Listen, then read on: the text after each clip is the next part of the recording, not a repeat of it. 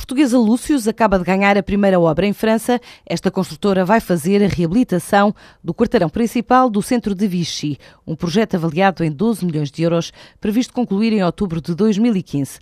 De acordo com o um comunicado da empresa com a entrada no mercado francês, a Lúcius pretende diversificar a estratégia de internacionalização numa fase em que está presente noutros mercados europeus que considera sólidos e maduros. O grupo belga Omega Pharma está a apostar no mercado português dos medicamentos de venda livre em especial na categoria de produtos gastrointestinais, que valem cerca de 52 milhões de euros para a empresa.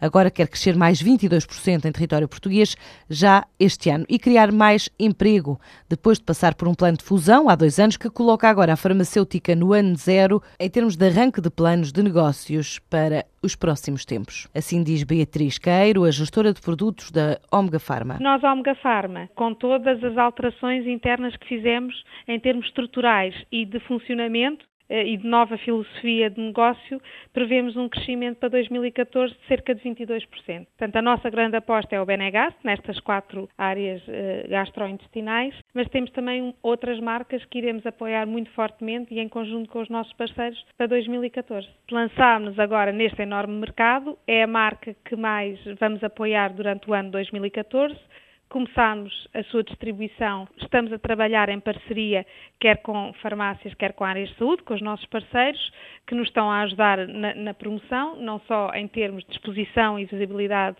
nos pontos de venda, mas também de recomendação.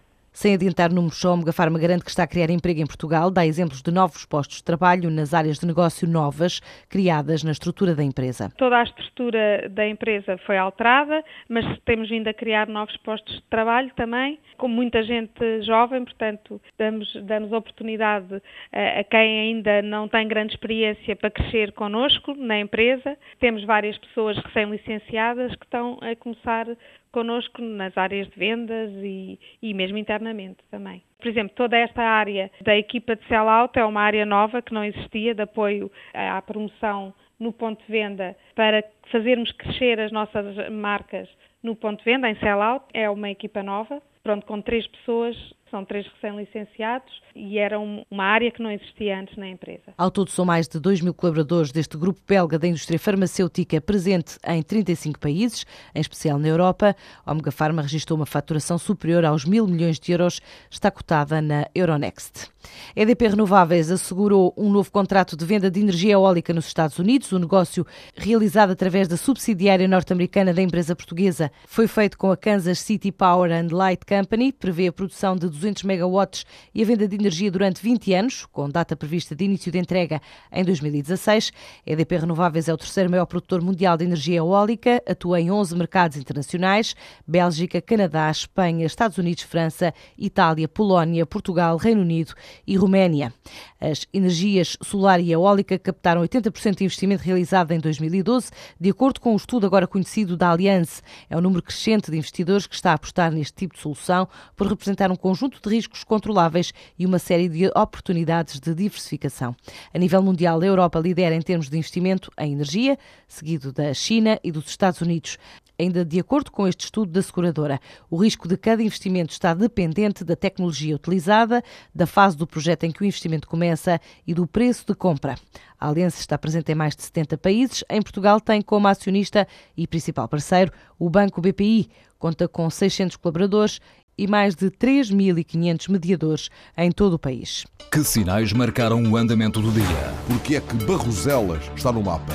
É o metal, senhores. É o metal. Que decidiram os ministros que não mandam? O país é que tem constitucional? Sim, o governo, toda a gente tem constitucional. Vem aí um aumento de impostos? Com certeza, acho que vem. É a única coisa que é constitucional. É, sim, certo. Mas, Aumentar impostos é inequivocamente constitucional. Mas também é a única coisa que o governo sabe fazer. Hum?